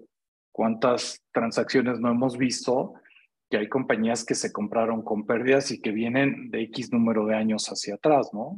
Donde ya no hay rastreabilidad de dónde vienen las pérdidas fiscales. Entonces, de todo esto versa el tema del el due diligence, ¿no? Fiscal, Julio. Y que lleva su tiempecito, ¿no? Sí, porque eh, justamente pues es darle eh, esta revisión de, riesgos, de, trazabilidad, de, impactos, efectos. Es todo, todo, todo un informe que... no, imagínate, ¿no? Encuentras que hay X riesgo fiscal. A ver, súmale actualización, multas, penas, todo, y bueno, puede tirar incluso ese pasivo, puede tirar o ser mucho más grande que el valor de compra. Entonces, pues, este, ya decidirá el comprador qué hace hacia adelante, ¿no? Pero, pero es muy interesante. Bueno, es algo a mí que me apasiona, ¿no? Hacer el due diligence. Pareciera que es un trabajo así como a veces rutinario, pero no, hay que ser muy crítico, ver qué hizo. Y lo logras muy bien, creo, pues haciendo las entrevistas y las preguntas precisas al top management. ¿Qué hicieron? A veces es, a mí me ha servido mucho, si es una compañía que fabrica, meterme a la fábrica, entender el proceso. Si es una compañía, un call center, entender, por ejemplo, cuándo entran los empleados, cómo rotaron, cuáles son sus funciones, cómo se pagan los bonos, ¿no? Entonces, eso, esa parte es muy interesante, es muy, yo diría, hands-on, ¿no? Como de poner manos en la masa, ¿no? Subirse las, remangarse las mangas y meternos en la compañía. Entonces, eso es, a mí me gusta mucho. Sí, porque vas entendiendo también hasta cómo operan cada uno de los negocios y no solamente, eh, eh, ¿cómo se le llama? O sea, pues poco a poco irlos hasta saber tú o, ponerte como en los zapatos de, de, la empresa, de qué es lo que quiere realmente el empresario, o hasta decirle, como lo decíamos hace rato, no, oye, no vendas esa línea de negocio, o no vendas ese negocio porque es el que te está dando de comer hoy en día, o el que te está aguantando todo el... O sea, para ti tú piensas que, que es puro gasto, no es porque es gasto, es porque él, eh, este negocio en sí solo, está aguantando todo el gasto de toda la operación de la empresa. No lo vendas o no delimita esta, esta situación, no, no, no vendas todo, solamente vende, pues, no sé, cierto, eh, cierta ubicación o ciertas circunstancias, no, no, y, y, sobre todo cuando es pues, de la parte vendedora, ¿no? De la parte compradora, si tú te metes a, hacerle casi casi llegar a decirle, oye, dile que también te vende esta parte, o, ¿no? o trata de, de, empezar a, ver eh, si podemos estar comprando esta parte porque te va a funcionar mucho más que solamente lo que estás comprando. Digo, ya y entonces, y entonces, Julio, precisamente el due diligence, esta auditoría de compra, ¿no? Eh, tienes que tener claro como asesor si la estás haciendo para el vendedor como si fuera un prospecto, ¿no? Ese se conoce como vendor due diligence, ¿no? Una auditoría de compra para el vendedor. Es una especie de prospecto de colocación cuando tienes AD, ADRs, ¿no? O sea, o vas a lanzar una OPA, una oferta pública de acciones, este, en donde ese due diligence sirve para que los distintos actores como compradores puedan revisar previamente si entran o no entonces, el objetivo cuando haces un vendor due diligence es totalmente distinto cuando haces un due diligence de compra. ¿Te fijas cómo, cómo buscan objetivos distintos? El vendor busca salir al mercado, atraer, atraer posibles participantes en mi negocio y no digo que ahí tengas que cerrarte como asesor y decir no transparentar riesgos fiscales, sino ser cuidadoso de cómo los vas a transparentar, porque seguramente podría haber. O sea, no se trata de esconderlos y decir, no, aquí están guardados y nadie los va a ver, porque también el trabajo del comprador no va solo ser el confiar en el vendor, entonces haré su, su due diligence de compra. Entonces son objetivos distintos y, digo, eso es lo, lo, bonito de, esta, de estas transacciones, que todas son distintas. Y cuando haces un due diligence de compra, aparte de determinar los riesgos fiscales que pudieran existir, también te sirven mucho porque a tu cliente le puedes dar notas de riesgo que le sirvan para su integración futura. Porque no es compro y ya no voy a hacer nada, no, compro para hacer algo. Y entonces, ¿cómo lo integras a tus demás negocios? ¿Cómo van a poderlos impactar? Y en lo que decías, de entender precisamente si va a ser utilitario o no utilitario. Vamos a pensar que tienes una compañía, un grupo de compañías que una tiene pérdidas y otras no. ¿A dónde lo vas a colgar? ¿En el que tiene pérdidas o en el que no? Pues dependiendo de dónde veas las utilidades. Entonces, sí, es, esa parte también es muy emocionante, ¿no? En el due Sí, básicamente es meterte y ponerte en los zapatos del otro para y entender exactamente. Y aquí en el entendimiento vamos a, pues quiero plantear o quiero llegar al, al, tema de cómo, cómo se revisa o cómo se hace toda la parte de la eh, estructuración de compra o venta. ¿Qué son, qué son esos elementos que vamos eh, a estar eh, pues teniendo en mente en, de sobre la transacción en sí? Claro. Y este, y cuál va a ser como el, el, papel que estén jugando sobre, sobre la misma. Sí, si recordamos, los actores son fondos de inversión o los principales son fondos de inversión y adquirentes estratégicos, ¿no? Adquirentes estratégicos, tú lo mencionabas como la compañía de logística que quiere comprar una línea de logística más grande eh, o el estratégico es el que hace leche y quiere comprar un establo para tener más leche y hacer más queso, ¿no? A eso me refiero como estratégicos. Entonces, necesitamos saber con quién estamos, como compradores, por ejemplo. Eh, fondos de inversión o estratégicos. Y luego tenemos que revisar si son locales, nacionales o extranjeros, por ejemplo. Cuando vamos a un fondo de inversión, para hacer una estructura de adquisición, necesitamos claramente saber ese fondo de inversión, quiénes son sus actores, quiénes son sus jugadores. Encontramos, por ejemplo, en Estados Unidos que muchos jugadores del fondo de inversión se conocen como ERISAs, Employment Retirement System of Funds, ¿no? Entonces, decía, oye, ahí están los bomberos de Nueva York, los policías de Chicago. Entonces, los policías y los bomberos de Chicago meten dinero a este fondo y este fondo es el que viene a buscar oportunidades a México y entonces compra X compañía para crecerla, para integrarla, para tener mejores resultados y más o menos los fondos de inversiones en un periodo entre 5 y 7 años enajenan las acciones a otro fondo de inversión para seguir creciendo su valor. Entonces, ahí es donde la estructura tiene que ser muy clara de cómo comprar para luego tener un efecto fiscal determinado en este periodo de tiempo entre 5 y 7 años. Entonces, normalmente los fondos van por las acciones, multiplican el costo de adquisición, necesitan tener un costo de adquisición muy robusto para que luego la utilidad, la que se determine, pueda ser X, ¿no? Pero esa es la estructura como normal que se piensa de un fondo. Y entonces ahí hay que ver pues todas las reglas, tanto nacionales como extranjeras, en la venta de las acciones, ¿no? Entonces, importante eso. Y luego están ahí en medio fideicomisos, o, a ver, se llaman trust, ¿no? La traducción al español podría ser un fideicomiso, aunque sabemos que no es exactamente lo mismo para efectos mexicanos un fideicomiso que un trust. Bueno, los estratégicos van por otro camino. Los estratégicos quieren integrar a su negocio y maximizar el valor de integración a través de la compra de los activos para que sean deducibles quizá en dos grandes vertientes. Uno, que sean deducibles quizá en el menor tiempo posible. Si es posible incluso el valor de adquisición en un solo momento, crear una pérdida fiscal que es amortizable en 10 años, ¿no?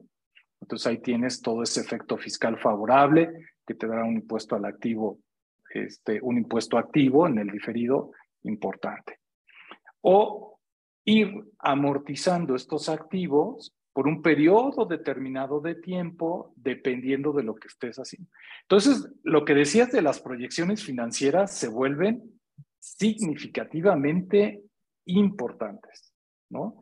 Porque, pues si no tienes tú claro cuál es el nivel de utilidades, si no tienes claro cuál es la amortización, cuál es el efecto de renta, pues vas a tener serios problemas en esa estructuración. Y luego, un elemento que es más o menos común en ambas transacciones cuando las estableces y, no lo, y lo tienes que hacer a través de un modelo financiero es el flujo de efectivo, las utilidades. Las utilidades normalmente en un adquirente fondo de inversión se quedan en la compañía que compró, no se reparten dividendos porque lo que quieren es robustecer el costo, ¿no? Entonces en México eh, para efectos de venta de acciones, tomas el costo de adquisición de las acciones más las utilidades que ya pagaron impuestos, las sumas y las enfrentas contra el precio de venta. Pero, comparado con un estratégico, lo que buscas es que te decreten dividendos lo más rápido posible esas inversiones que hiciste. Entonces, tienes que armonizar a través del modelo financiero, pues estos dos escenarios y que no son sencillos de armonizar. Y luego el tercer elemento que une todo esto es que si no tienes cash, si no tienes efectivo, de nada te sirve. Puedes tener todos los atributos fiscales que quieras, CUCA, ¿no? la cuenta de capital de aportación, la cuenta de utilidad fiscal neta, la CUFIN, que es la prima de la CUCA, ¿no? Pero si no tienes el cash, es un acabose, ¿no? De nada te sirve. Entonces, otro elemento ahí es el, flujo efectivo. Se conoce en el argot fiscal financiero que cuando tengas estos atributos pero no tengas efectivo, tienes un efecto de, de trampa de efectivo, no un cash trump que se conoce en el argot fiscal. Entonces, también ahí en la estructuración, aparte si vas por acciones, por activos, el IVA, tenemos el flujo de efectivo ahí medio atorado, ahí hay un tema, ¿no? No sé si, eh, respondí a lo que, o me fui de, de bruces ahí, Julio. No, sí, pues este, muy, muy importante.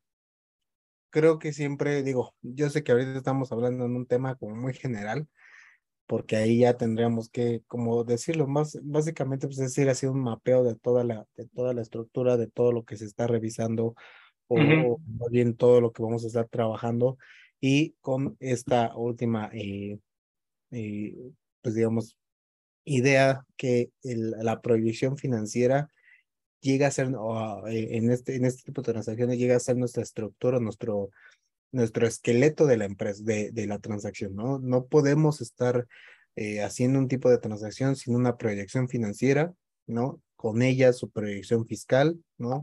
Con ella está manejando su due diligence, eh, ya habiendo entendido el negocio, digo, tratando de hacer como un resumen de todo. Un resumen.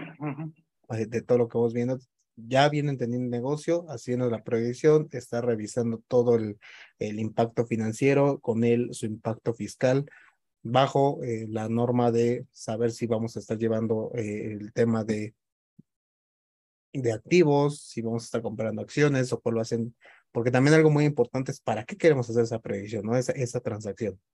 ¿no? Exacto. entra dentro, dentro de la primera idea de, eh, de, de, la parte de, de, de entender totalmente la operación, es a partir de, este, de, de, cómo vamos a estar mapeando toda la información, nuestra estructura con el, la proyección financiera y, y, por, y por ende la parte fiscal, y toda la parte de due diligence, que es básicamente el informe sobre los riesgos sobre esa transacción, ¿no? Eh, eh, que, básicamente es estar haciendo una, una, operación y a la vez estarlo auditando, estar diciendo, ten cuidado, hay que ver esto, alerta por aquí, alerta por allá, y de ahí, eh, bueno, pues seguir con esa previsión, lo más importante que se va a estar eh, revisando bajo, bueno, pues toda esta transacción que vamos a estar haciendo. Y por último, hablando del due diligence, de todos estos riesgos, de todas estas alertas eh, y demás, ¿qué podemos estar viendo? ¿Cuáles son los principales riesgos que podemos estar identificando para eh, sobre, sobre, una operación, cualquiera que ésta sea, y el correcto, pues digamos, proceso, ¿no? Porque muchas veces decimos, ok, ¿qué tenemos que hacer o qué tenemos que no hacer para, para no caer en estos riesgos, en estas alertas? Ok. Julio, te respondo muy rápido y, y, dame dos minutitos mientras hago, como en todos los live, creo que te puede pasar. Hay una parada técnica que hay que hacer. ¿Te, te importa? Sí, o si quiere, este, queremos, si quiere podemos hacer esa, esa parada técnica rápido. Ok. Y, eh, y, y, ya, y ya te contestamos esa última pregunta. Órale, dos minutos. Claro.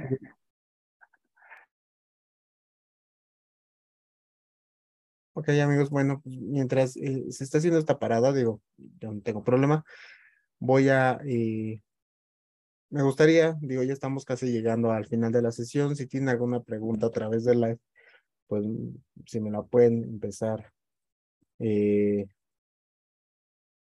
si me la pueden empezar a, eh, pues hacernos esas preguntas, digo, a las personas que están hoy en día en nuestro live. Dentro del due diligence. Perdón, es que un de, poquito. De, sí, dentro del due diligence vamos a encontrar en la parte fiscal, yo diría, riesgos que son claramente identificados y que se van a materializar en el futuro, ¿no? Sí o sí. Entonces, ahí los tenemos identificados, valen tanto, cuantificados, esta es la actualización, los recargos, las multas, etcétera. Luego, hay riesgos probables que a lo mejor no se identifican en valor, ¿no? O, que es, tendrías que hacer un trabajo totalmente distinto al due diligence para determinar su valor y decir, oye, esto valdría tanto, ¿no? Y acuérdate que otra vez, en el due diligence tienes que medir mucho la sensibilidad de que se, se realicen en el futuro. Lo que no hace el due diligence, lo que no hace el due diligence es, es un semáforo del riesgo de, de, de, de, decir, oye, ¿y qué tal si no lo encuentra el fisco? El riesgo de identificación. Ahí no podemos meternos, o sea, ahí es imposible. O sea, si el, si el argumento es, oye, pues es que quién sabe si el fisco lo vaya a encontrar, quítalo, no. O sea, eso no se vale.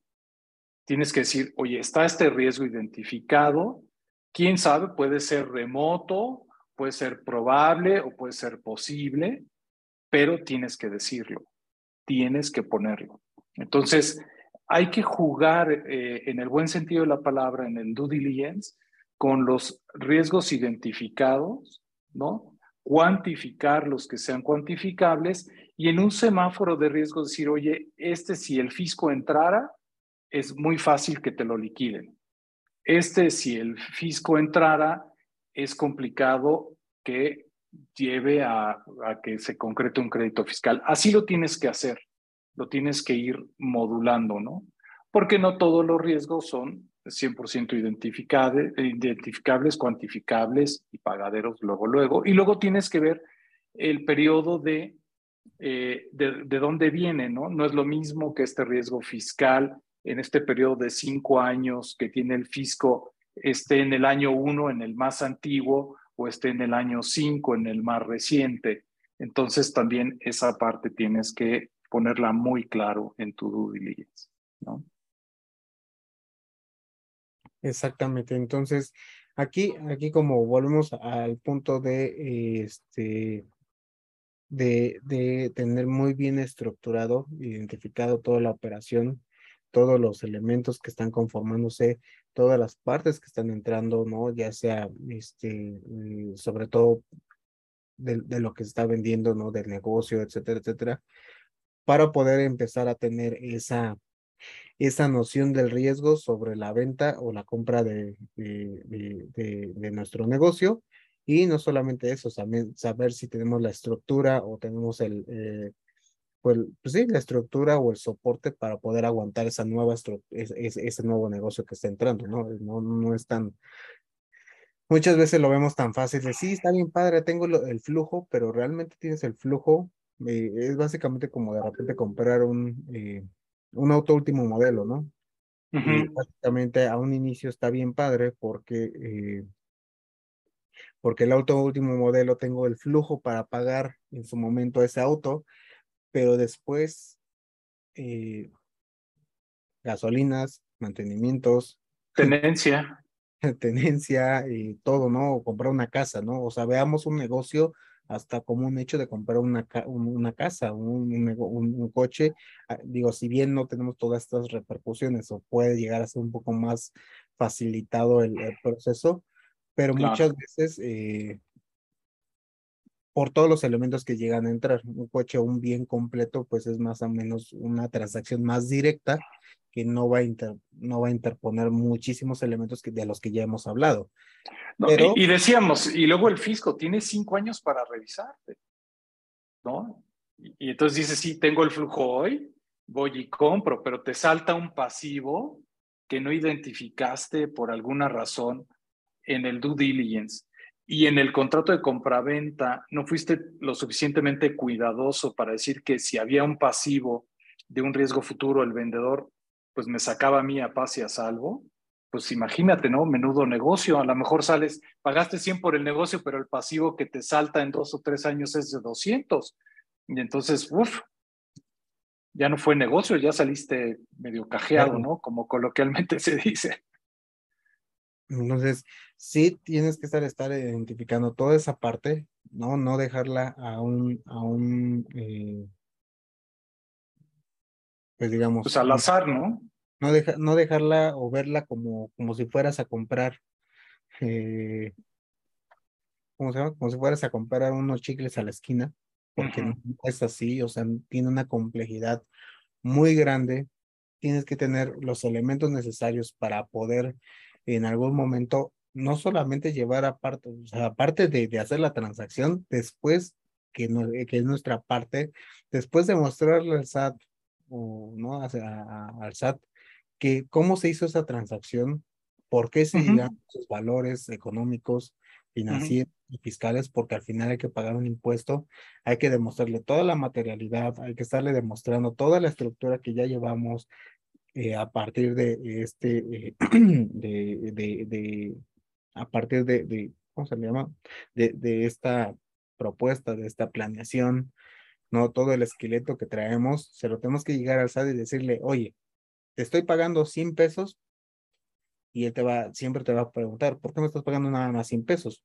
Yo supongo que tenías que haber pagado 150. Ah, no, porque fíjate, mira, de acuerdo a nuestra planeación, a nuestra estructura, se hizo esto, esto, esto, esto, se compró esta parte, estos tenían un valor de tanto. Cuando nosotros revisamos de acuerdo a estas disposiciones fiscales, nos estamos diciendo cuánto es nuestro valor que hay que pagar de impuesto y este es nuestro, eh, nuestro resultado. Y ya el SAT va a depender o va, o, va, o va a decirte si efectivamente estoy de acuerdo contigo o sígueme demostrando, porque muchas veces sabemos que cuando se compra o se vende un negocio, y hasta lo hemos visto en, noticias, ¿no? Digo, nosotros a lo mejor lo vemos un poco más, eh, más cercano, lo hemos visto más veces, no solamente en noticias, pero lo hemos visto en noticias, esta parte de que el SAT acaba de hacer de la compra de tal empresa, le, le quedaron debiendo al SAT no sé cuántos millones de pesos. no, esta compañía, esta compañía que tiene varias tiendas de café, que fue a comprar eh, de, este, de esta compañía de supermercados algo, ¿no? Y ahí está la noticia.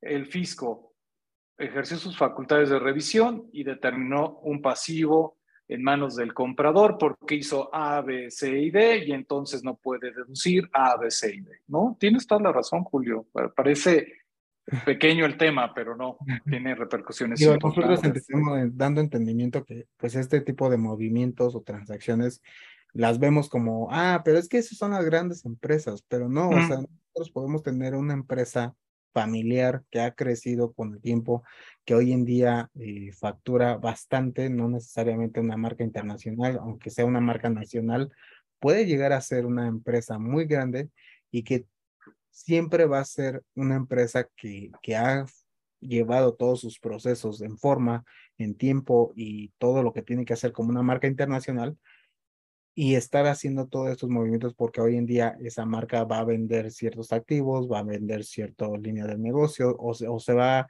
incorporar, ¿no? Porque a lo mejor no, no solamente es compra o venta, también podemos ver la parte de una fusión donde pues varias empresas se unen haciendo un solo grupo, una sola empresa, o una empresa se divide en sus distintas líneas de negocio y se cinde en cinco o seis empresas o dos, tres empresas, digo, cualquiera que sea el caso, cada una con su línea de negocio de forma independiente y hay que ver cómo va a estar haciendo ese impacto total sobre eh, cada una de las transacciones, porque muchas veces cuando, por ejemplo, una empresa tiene todo, eh, ahora sí que todo junto, todo eh, ahí, pues acumulado como una sola empresa, pues está bien padre porque si hay un gasto que muchas veces no identifican cuál es la que está obteniendo las ganancias, cuál es la pérdida, porque todo está junto y revuelto y demás.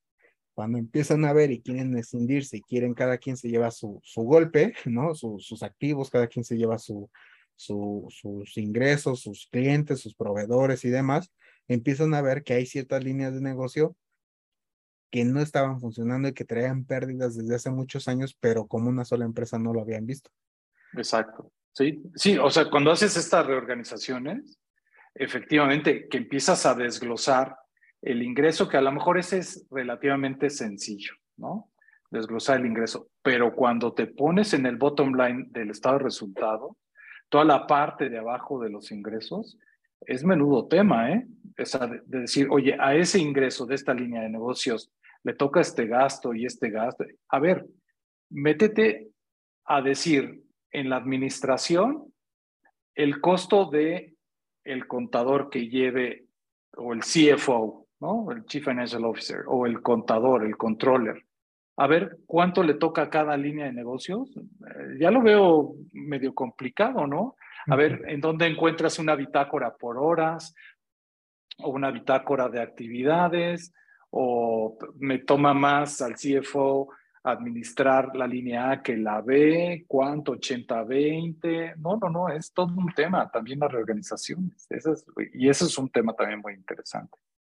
Sí, porque hoy en día por, por palabras es bien fácil, bien fácil decirlo, pero ningún negocio, ninguna, cualquier parte del negocio está funcionando si no lo podemos transferir a, números. ¿no? O sea, no, y, para efectos fiscales, Julio, ese es cuando lo sumas, ¿no? Cuando fusionas. Pero lo que marcabas tú de Cindy, las reglas que tenemos fiscales del 50% de los activos, etcétera, etcétera, etcétera, es otro temita bien, bien interesante, porque si no es una enajenación o parece una reducción de capital, eh, entonces para efectos fiscales, también en esos temas no es fácil. O sea, cuando en una transacción dice, oye, voy primero a escindirme para sacar la línea de negocios y luego comprar las acciones de la nueva línea de negocios, no es tema sencillo, ¿eh? No es tema sencillo y es de tiempo y de mucho detalle, de mucho, eh, yo diría, análisis crítico de qué, cómo estás escindiendo, qué se quedó en la escindida, qué está en el escindente, eh, etcétera, etcétera, etcétera, el costo fiscal de las acciones. Bueno, es que, bueno, esos temas a mí me, gustan mucho. Sí, es, todo, es todo, es todo un temota y que lamentablemente pues yo creo que si, si empezamos a hablar de eso, aquí nos llevamos. y vamos a aburrir al auditorio a lo mejor. vamos a aburrirlo. Sí, sí, yo creo que, eh, digo, nada más como preámbulo, el contador Carlos fue mi maestro y si en un semestre no lo podemos revisar, pues nada más vimos como ahí la primera manita de gato este, todo, el, todo el tema de una reestructuración y a pesar de que no solamente era la única clase que teníamos, sino teníamos otras em, clases que nos como complementaban la parte de reestructuración empresarial, pues realmente eh, cuando te la pones a revisar hay tantos temas y tantas situaciones y que cada vez más como decimos, ¿no? El fisco nos está complicando cada vez más, se está viendo eh, pues muchas, muchas, muchas reglas del juego que de repente se nos pueden ir, o sea, simplemente digo, aquí eh, el contador pues lleva cuántos años haciendo este tipo de transacciones y no dudo que en algún momento y no por su falta de profesionalismo, por sino simplemente por tantas, tantas transacciones o tantos movimientos, se te llegan a, ir ciertas reglas del juego que son importantes, cosa que también yo creo que, que bueno, ahí se apoyaba de su equipo, de todas las personas que estaban en, los, en el juego, todos los que estaban moviendo las fichas, va a decir, oye, ten cuidado, se te está yendo esta parte, ten cuidado, este, creo que por ahí hay una disposición o cierta regla, y si en México un juego mexicano, no una transacción mexicana, trae un montón de reglas, con, con el contador hemos trabajado este, hacia, hacia este, bueno, toda la parte de planeación hacia otros países, y de repente ver otras reglas del juego, ¿no? Exacto y otras disposiciones y que te tienes que aprender la ley, si no bien a un 100%, pero por lo menos conocerla un 50, 60% para poder determinar una operación o poder determinar ciertos costos o ciertos riesgos, porque las reglas del juego en México son muy diferentes con Estados Unidos. Con Latinoamérica puede que se lleguen a parecer en algunas cosas, pero tienen sus especificaciones. Y si yo como contador, a pesar de que tenga conocimiento de las reglas, de las normas internacionales y demás. Ahora es, ok, las normas internacionales pueden decir algo, pero la norma local del país dicen otra cosa, tienen una especificación, tienen una limitante que cada gobierno pues la, la pone por su respectiva situación.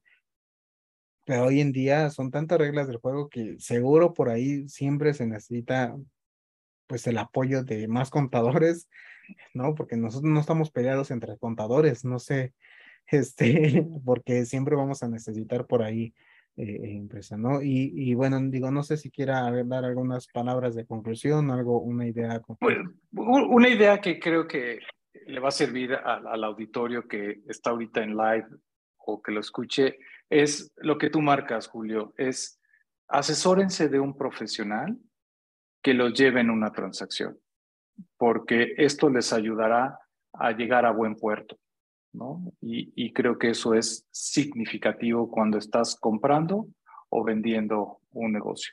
En medio hay muchos elementos y estos multiplicidad de elementos te hacen como vendedor o como comprador ir por un profesional en estos temas. Ese, esa sería mi conclusión de todo esto que hemos platicado, Julio. Es correcto, sí. Entonces, pues mire, este, ya con esto estamos llegando al fin del, del live. Eh, agradezco profundamente eh, su participación en este, pues, en este programa, esta sesión. Creo que, pues, tanto a las personas que nos van a estar escuchando hoy en vivo como a las personas que, que lo van a estar viendo próximamente eh, o escuchando próximamente, les va a servir muchísimo, por lo menos saber eh, que, que una adquisición de un negocio no es como ir a comprar chicles, no es ir a comprar entre, entre particulares, tiene muchas situaciones por ahí que lamentablemente por el tiempo no pudimos tocar, porque hay tantas, tantas vertientes, tantas reglas, tantas situaciones por ahí que, que, que entran en juego que se puede llegar a complicar demasiado, ¿no? Y una vez más, y creo que lo digo en cada programa que tenemos, asesórense de un especialista, porque el especialista les va a dar muchas vertientes y por lo menos les va a dar la responsabilidad sobre la información o sobre la asesoría que les esté dando, cosa que si lo hacen con, con el premio de un amigo, ¿no? Pues tal vez puede que tenga mucha información y no quiere decir que el premio de un amigo no sea un especialista, pero tal vez solamente ha visto determinados casos. Hoy en día eh, el contador lo sabe, nosotros como, como empresa y como persona nos hemos acercado con el contador para ver eh, ciertas estructuras, ciertas situaciones con, con eh, principalmente con Estados Unidos y que hemos ahí trabajado de la mano. ¿Por qué? Porque nosotros no tenemos el expertise hacia, hacia esas áreas y creo que si, que si alguien lo tiene o con quien más nos hemos acercado es con el contador para, porque él conoce las reglas del juego a lo mejor no en su totalidad, pero maneja muy bien sus fichas para, para dar un, servicio y sobre todo el profesionalismo con el que él trabaja. Entonces, este, pues una vez más, muchísimas gracias. Y digo, no sé si quiere igual despedir y... No, muchas gracias y, gracias por la paciencia y atención y un agradecimiento especial a Julio, que como lo marca, eh, lo marqué dos veces desafortunadamente en su vida. Primero siendo mi alumno y ahorita en este live y le ofrezco una disculpa a Julio siempre, que me aguanta tanto. No, no, no, eh, nos aguante es simplemente, pues, en primera, pues, mucho agradecimiento. Yo sé que, eh, bueno, su, su carrera y su, conocimiento y toda su currículum eh, marca un primer paso de, de, mucho profesionalismo, mucha experiencia, mucho conocimiento. Y en segunda, bueno, creo que también, pues, la parte que hemos mantenido esa cercanía, a pesar de haber sido mi profesor, después me pude acercar con, con él para eh, y, que me haya aperturado sus, pues digamos, su conocimiento y obviamente su, su persona, a pesar de, pues yo ser ahí un, un, chamaquito que quería iniciar rendimiento, eh, pues que no, no, no, no me negó esa oportunidad de poderme acercar, de poder trabajar con él, de poder, este, y, y darme la confianza y, y, y, respaldarme ante cualquier, ante cualquier situación. Entonces, bueno, pues, ya con esto me despido. Eh, bueno, nos despedimos. Una vez más, muchas gracias por, por la participación. También que esta no sea ni la primera ni la última vez que podamos estar participando. Seguro. Eh, digo, ya después le comentaré algunas ideas que, que traigo que, que me gustaría que participara con nosotros. Seguro. Y por último, este, bueno, pues muchas gracias por, por, por haber estado todas las personas que nos están escuchando, nos están viendo o nos estarán eh, en su momento escuchando. si tienen alguna duda, les repito, lo pueden ver a través de nuestras redes sociales, pueden estarnos mandando sus dudas, sus preguntas, o si necesitan el contacto del contador, con mucho gusto lo podemos estar, eh, nosotros lo, lo, lo, transferimos con ustedes, nos preguntan, ya a lo mejor por ahí ya eh, le he dado algunas etiquetas, este, pero si lo quieren contactar o me quieren preguntar a mí, sin ningún problema podemos darles ese seguimiento. Entonces, eh, pues con esto sería todo. Igual si tienen algún tema que les gustaría participar, si tienen alguien que les gustaría que nos estuviera hablando sobre un tema, sobre todo son temas de, personas que han llevado mucho tiempo en, en, ciertas áreas, este, sobre todo para que nos aporten un poquito de, un poquito, una idea por ahí de, de toda su expertise y podamos aprender muchísimo de, de estos invitados. ¿Ok? Entonces, pues, que tengan muy buena tarde todos ustedes. Gracias, Julio. Hasta luego. Perfecto. Muchas gracias, contador. Digo, ya, ya para el, el stream. Nada ah, más. Era... Ok.